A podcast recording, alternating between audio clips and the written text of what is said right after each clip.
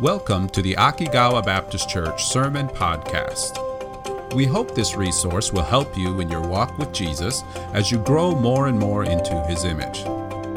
For more information about Akigawa Baptist Church, please visit akigawabc.com. Now, enjoy the sermon.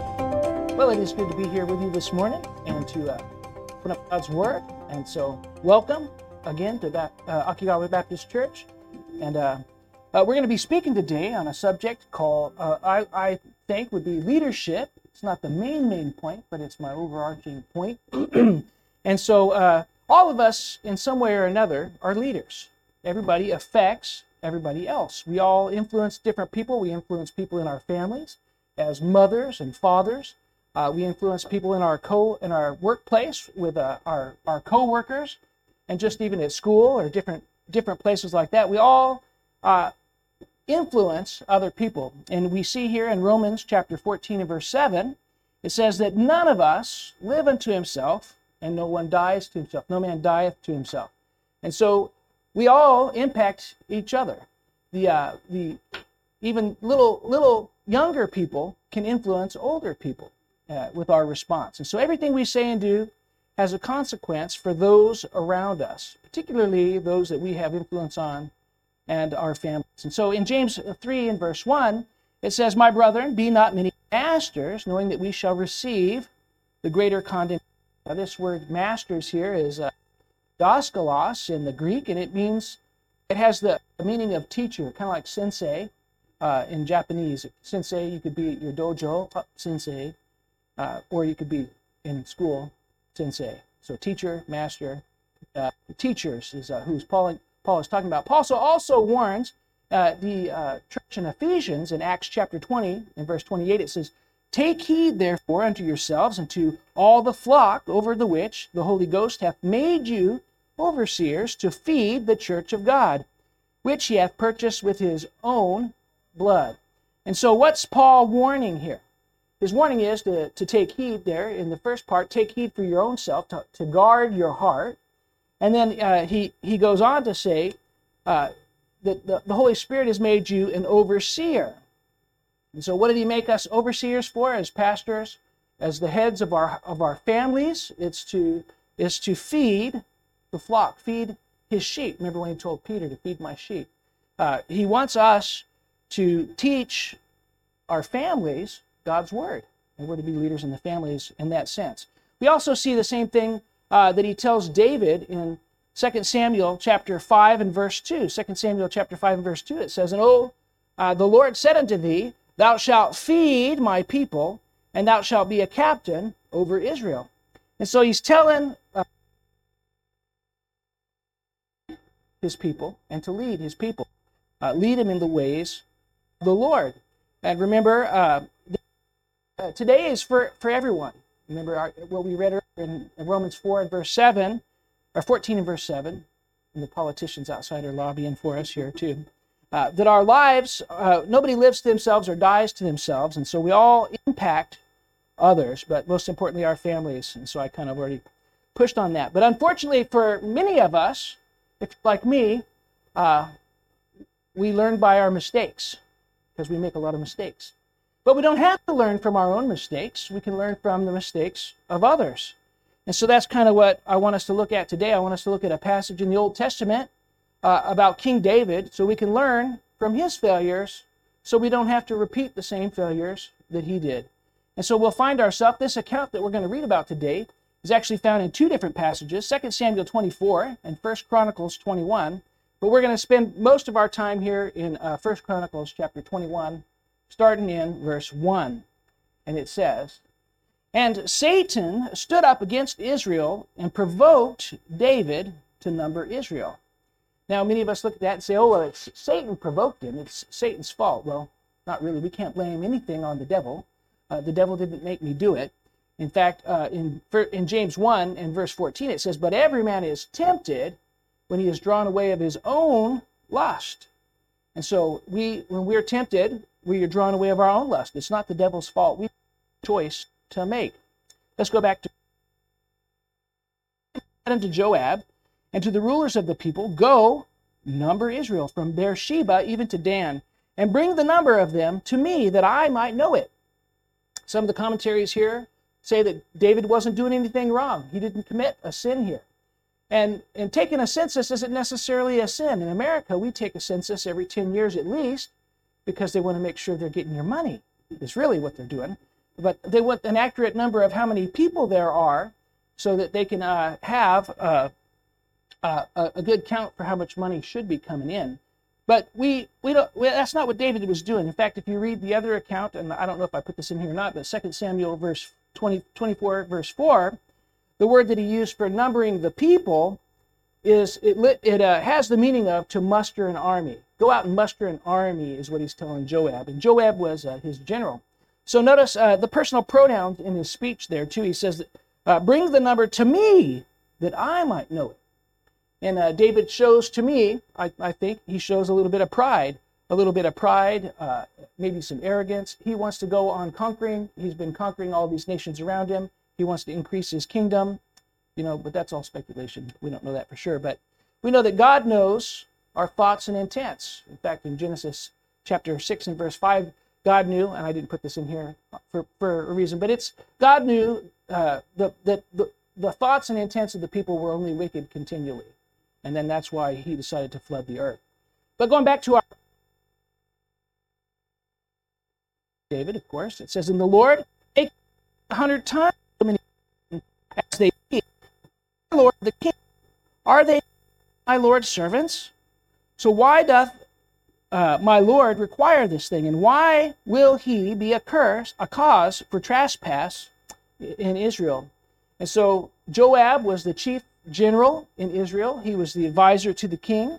And he wasn't exactly a godly man. We won't take time to review it. But even Joab realizes that this is a sinful thing that David is doing. And uh, the Hebrew word here for trespass uh, has the, the sense with it, the meaning of indebtedness. And so uh, uh, our sins have consequences. When we sin, we owe uh, a payment for that sin. And so uh, let's continue in verse 4. Verse 4 says, Nevertheless, the king's word prevailed against Joab. Here we see that David forces his will. I'm the king. You do what I tell you to do. And so, of course, uh, Joab submits. Uh, but I think that this is a, a principle that we can take away from this is that God sends people in our lives to warn us.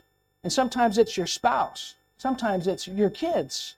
You know, and when we hear somebody speak up, say, "Hey, Daddy, we maybe we shouldn't do this," or "Hun, uh, you shouldn't park there," or whatever, maybe we should listen because God is using somebody else to warn us before we make a mistake. But uh, of course, David didn't listen to the warnings, and so um, and it's true too that we're often but we can be sure God, who knows everything, will prove us or correct us. As we continue there in verse 4, wherefore Joab departed, and he went through all Israel, and he came to Jerusalem. Verse 5, and Joab gave the sum of the number of the people unto David, and all the all they of Israel were a thousand, thousand, and a hundred thousand. And I didn't know what that meant, so uh, I went to the commentaries. It's about eight thousand men, and they drew through the sword. This kind of seals it here. He was looking for an army. He's, he's counting the men that were old enough to go to war. And so Judah was three was a 400 score and 10,000, another 500,000 men that drew the sword for a total of about 100, 1.3 million people. And so on in, in verse 6 it says, But Levi and Benjamin counted he not among them, for the king's word was abominable to Joab. So why do you think Joab stopped counting the people?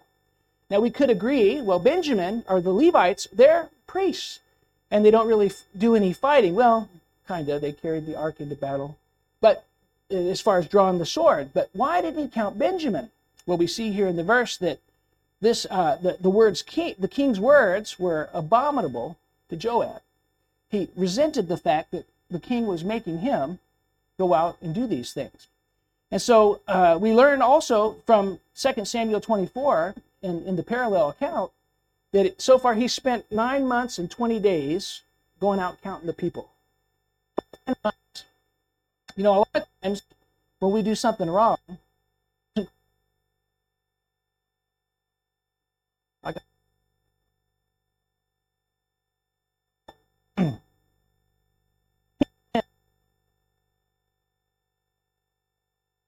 God will prove us.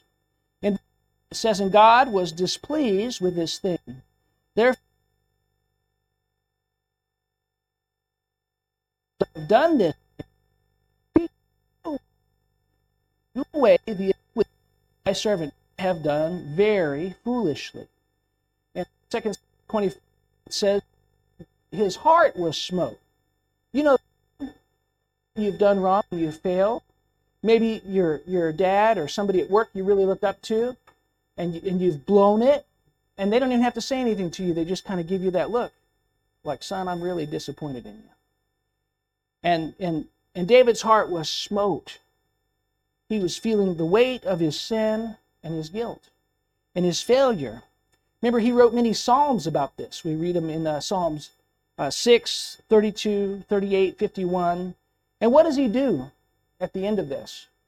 See, uh, not like Adam and Eve in the garden who tried to hide, he humbles himself and he confesses his sin. And so the truth is, we're all going to fail at some time. And uh, an- another is if, if we are sinners, uh, or if we are children of God, God will chastise us. But we have the same response as David had. Uh, and we see that in verse 8 here. It says, And I have sinned greatly because I have done this thing. But now I beseech thee, do away with the iniquity of thy servant, for I have done very foolishly. So, what makes uh, David a man after God's own heart? His response. His word here, to do away with, uh, uh, has more of a meaning of pass over my sins. Don't remember them, Lord. Forgive me of my sins. And so we can ask the Lord to forgive us of our sins. And that's another biblical principle. In uh, 1 John 1 and verse 9, it says, If we confess our sins, He, speaking of God, is faithful and just. He's justified in forgiving us. Why? Because Jesus paid the penalty for our sin. And He's going to cleanse us from all unrighteousness. He's justified. He's still righteous to overlook our faults because the payment for that sin has already been paid. Verse number 9, back in our text here as we continue on. It says, And the Lord spake unto Gad, the seer of David. David, seer was just another word for prophet, saying, Go and tell David, Thus saith the Lord, I offer thee three things. Choose thee one of them, that I might do it unto thee. And so Gad came to David, and he said unto him, Thus saith the Lord, Choose thee either three years of famine, or three months of being destroyed before thy foes, while the sword of thine enemies overtake thee, or else three days the sword of the Lord. The coasts of Israel. Now therefore advise thyself what I shall that sent. You know where gives choice that like a good.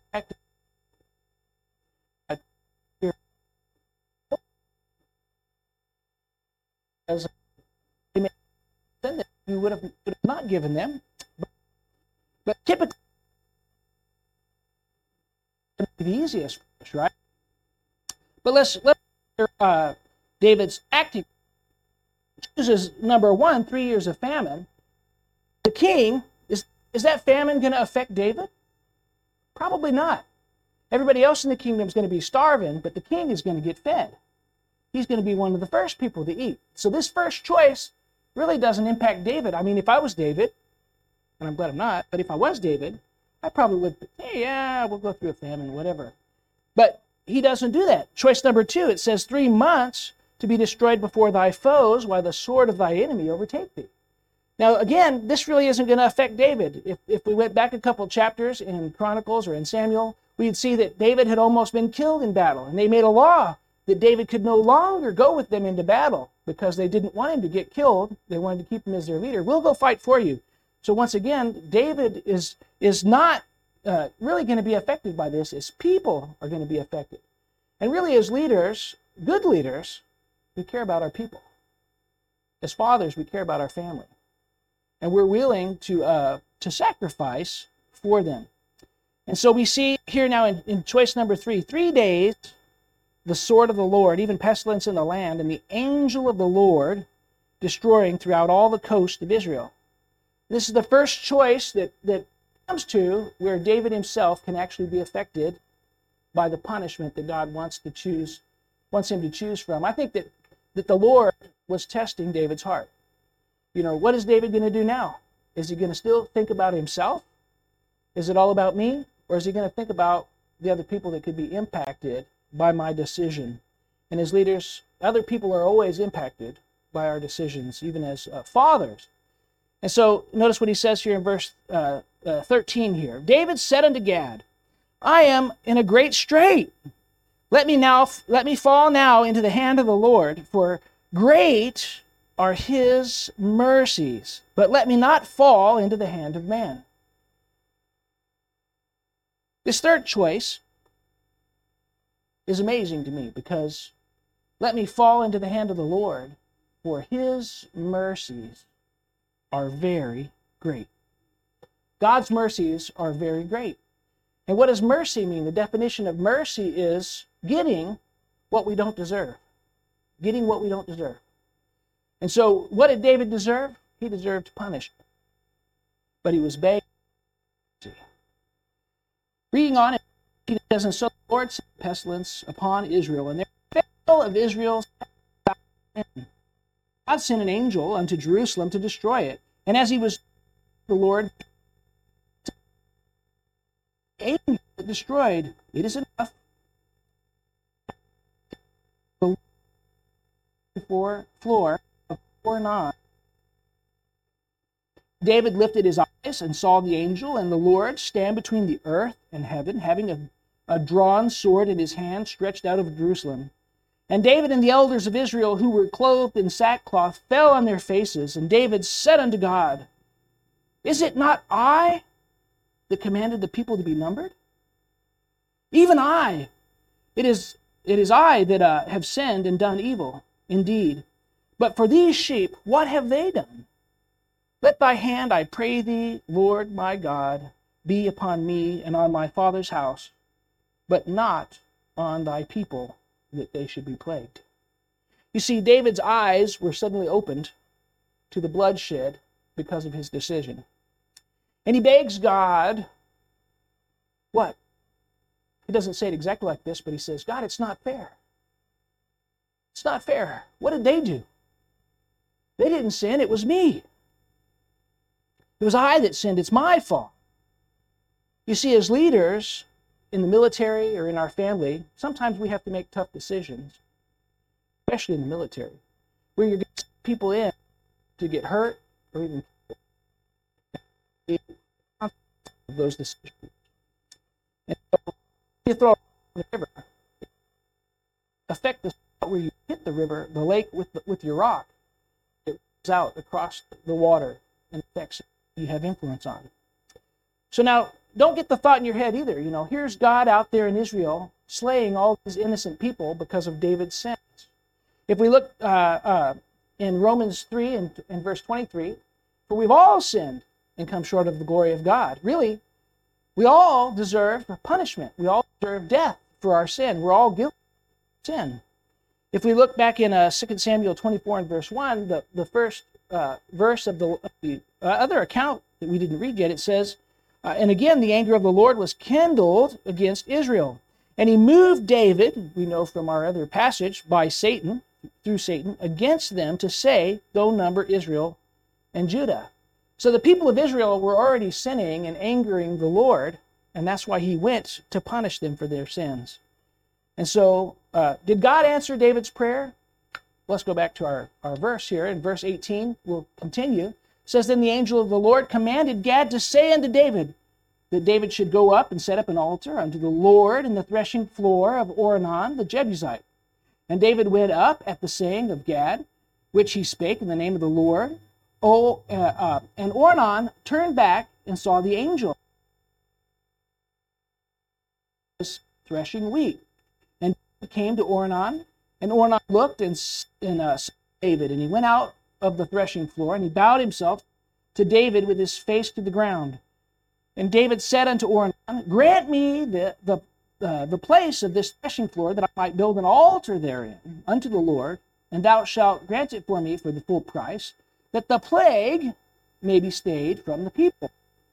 Think about this from Ornan's perspective. You know, he is, he's just a simple farmer, and king comes, uh, and with, with a group of elders from the, the, the land, and you're like, oh no, what's going on? You look up over his shoulder, and there's the angel of the Lord with his sword drawn, and his kids run off and hide, and uh, he's, uh, what's going on? What's going on? What's going on? Uh, uh, David wants to buy the land. So what's how's he respond? Verse 23 says, And Ornan said unto David, Take it to thee, and let the Lord the king do what is good in his eyes. Lo, I give thee the ox also for a burnt offering, and the threshing instruments for wood, and the wheat for the meat offering. I give it all. You know, I, I think I would have done the same thing. He was probably a little overcome. And if it's going to stop the plague, by all means, take it all. But what's David say in verse 24? King David said unto Ornan, Nay, but I will verily buy it for the full price.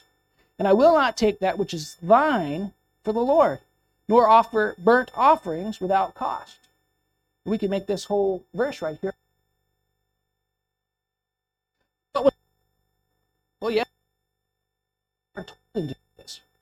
but remember that Jesus had not come and died for our sins yet. And, and we read in Hebrews that the, the blood of bulls and goats was never enough to pay for our sins. But it was a picture of what Christ would do. Christ would come to earth, form of a man, and he would take our sins upon him, and his blood would be shed so that we might go free.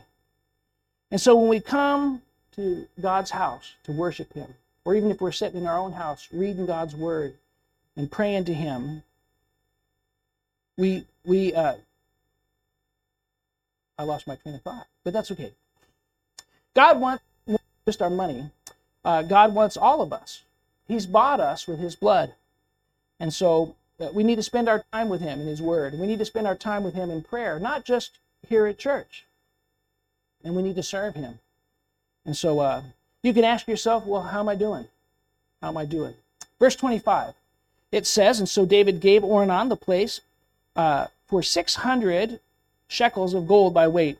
And David built thereon an altar unto the Lord and offered burnt sacrifices, sacrifices and peace offerings and called upon the Lord. And he answered from heaven uh, with fire and burnt up the altar. So, burnt up the altar. So, did God forgive David's sin? Yes with fire from heaven.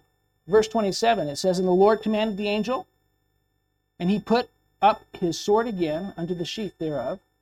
And at the time when David saw that the Lord had answered him in the threshing floor of Ornan, uh, the Jebusite, then he sacrificed there. Right? So great. Everything fine, right? I sacrificed to the Lord. Give me my sins. We can just go back to life it was. Not exactly, right? Because with our sin comes consequences. And even though Jesus forgave us of our sins, forgave David of his sins, there's still consequences. With me in uh, Hosea chapter 8, verse 7. It says, For they have sown in the wind, and they shall reap in the whirlwind. Warning uh, Israel because they were taken by the Assyrians because of their idolatry in the land. They kept sowing to the flesh, sowing to these idols, and they were going to reap what they had sown. This is the principle found in Galatians 6. In verse 7, it says, Be not deceived, God is not mocked. For whatsoever a man soweth, that shall he also reap. For he that soweth to his flesh shall of the flesh reap corruption. So here in our illustration, he's talking about sowing and planting. And, uh, you know, if you take one kernel of corn and you plant it in the ground, depending on what kind of corn it is, you can get anywhere from two to 10 if you're getting cattle feed. Cattle feed my uncle would grow about eight to 10 or whatever on each stalk of his corn. But if you're growing that really good stuff that we like to eat, the sweet corn, you usually only get about two ears. And if any more start growing, you want to rip them off. So all those sweetness and nutrients goes to those first ears and they get all plump and juicy and delicious. So let's limit our illustration to just two ears of corn. Each ear of corn has 16 rows.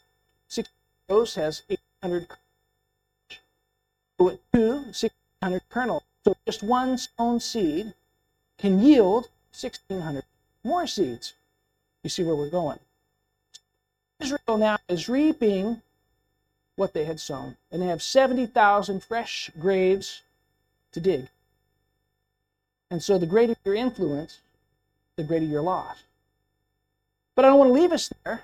That's the negative half of Galatians 6, verse 7 and 8. Let's read the second part of verse 8 as we continue there. It says, But but he that soweth unto the Spirit shall of the Spirit reap everlasting life. What's he talking about? It works both ways. Verse 9 as we continue. It says, Let us be uh, let us not be weary in well doing, for in due season we shall reap if we faint not. As we there have opportunity, let us do good unto all men, especially those of the household of faith, especially our brothers and sisters in Christ. We need to do good. You see, when we give to God and when we give His goodness to others, He'll multiply it back to us in a whirlwind, not of, uh, uh, of corruption, but a whirlwind of blessings. And so maybe we'll not see all these blessings here on earth, but the rewarder to those that seek Him. So if we view what we all leaders influence in different ways. Christian, we're to lead others to God and to feed them on God's uh, word uh, with love. And so all of us will be tempted, and sometimes we're going to fail. But we need to listen to those around us. God has taken our path. And uh, uh, we need to, to be reminded that uh, consequences for sin and that our consequences for sin affect other people. And so when we fail, God will rebuke us. But we can always come to Him and confess our sins. Not like Adam and Eve who ran and hid, uh, which is the natural thing to do. When we sin, we want to hide from God or hide from the law, but we need to confess to the Lord. And so when we do, God is faithful and he's justified to forgive us of all of our sins because Jesus paid the price. And uh, that's what we're going to go into next here as we uh, participate in the Lord's Supper. But if you're not trusting in Christ to save you and to give you eternal life, trust him today. If you've sinned and you need to confess, confess those sins.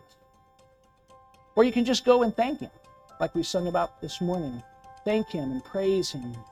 Worship him, for he is worthy I encourage you to speak to the Lord. He wants to hear from you.